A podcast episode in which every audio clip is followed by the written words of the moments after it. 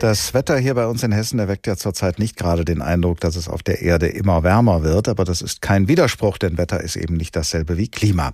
Tatsache ist, es wird immer wärmer, auch in Europa, in Deutschland, in Hessen und das führt unter anderem dazu, dass Insekten, die eigentlich in tropischen Regionen heimisch sind, also in Regionen, in denen es immer schon sehr warm gewesen ist, allmählich auch bei uns in Deutschland heimisch werden.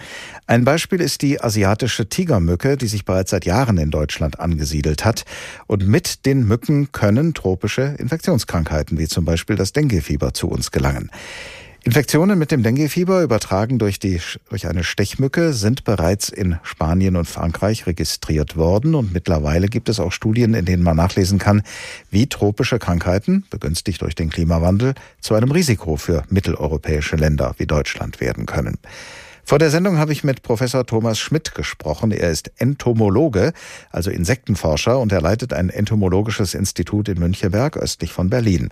Dieses Institut gehört zur Senckenberg Gesellschaft für Naturforschung und trägt deshalb den Namen Senckenberg Deutsches Entomologisches Institut. Ich habe Professor Schmidt gefragt, welche Insekten und möglicherweise auch andere Tiere können denn tropische Krankheiten bis nach Deutschland bringen? Naja, also Ganz wesentlich sind da natürlich alle möglichen Dipteren, also Zweiflügler, vor allem Mücken. Allerdings dürfen wir nicht unterschätzen, dass es auch Zecken gibt. Das sind gar keine Insekten, sondern Spinnentiere.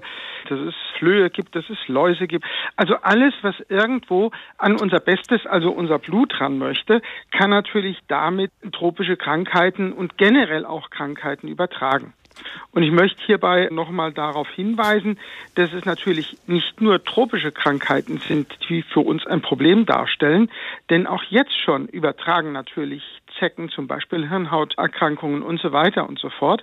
Das heißt also, wir haben heute schon Probleme mit Insekten und anderen Gliederfüßern, die Krankheiten auf uns übertragen. Abgesehen von Hirnhauterkrankungen, die Sie gerade genannt haben, von welchen Krankheiten sprechen wir noch in diesem Zusammenhang? Ja, wir haben natürlich auch als ganz wesentliche Krankheit, die durch Mücken übertragen wird, vor allem durch Anopheles, haben wir natürlich die Malaria.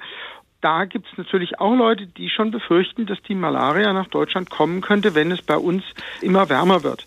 Allerdings ist es natürlich auch so, dass wir die Malaria aus Europa ganz zurückgedrängt haben. Es gab bei uns in Europa Malaria. Also zum Beispiel die Po-Ebene war ehemals verseucht mit Malaria und dort hat man sie erfolgreich bekämpfen können.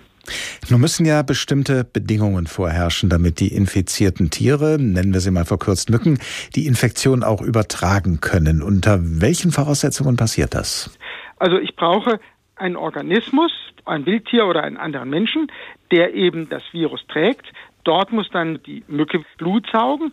Dann wird der Virus übernommen, wird dann bei einer Blutmahlzeit in den nächsten Wirt injiziert und kann dort dann zur Erkrankung führen.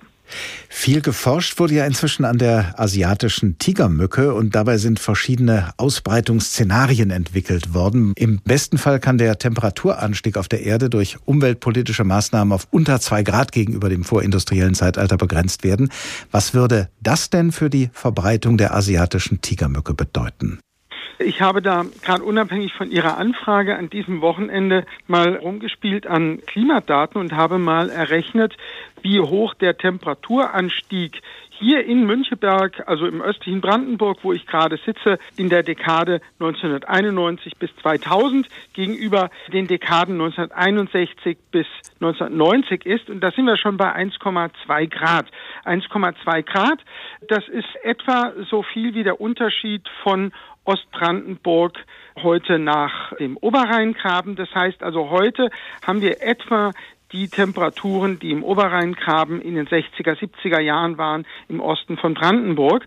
Und wenn man da nochmal dann entsprechend das bis zwei Grad rauflegt, dann kann man sich überlegen, dass das, was heute im Oberrheingraben lebt, dass das sich also auch über weite Teile Deutschlands ausbreiten kann. Jetzt ist es so, dass die Tigermücke in Deutschland zurzeit eigentlich weitgehend nur im Oberrheingraben zu finden ist, weil es ihr dort klimatisch gut gefällt. Wenn wir jetzt diese Anhebung auf diese zwei Grad hätten, dann würde das schon heißen, dass sich Tigermücken deutschlandweit verbreiten könnten.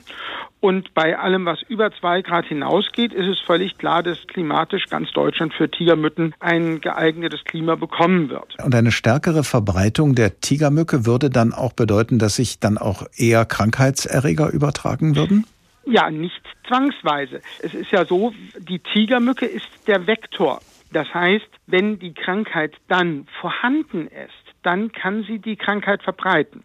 Das heißt, wenn die Krankheit überhaupt nicht vorhanden ist, dann kann auch ein Vektor, so lästig er ist, also diese Tigermücken, die sind unheimlich lästig. Ich meine, wir haben schon Gegenden in Europa, die sind absolut verseucht mit Tigermücken. Da kann man überhaupt nichts mehr machen. Die sind dort fest etabliert, mit denen muss man leben, mit denen muss man klarkommen.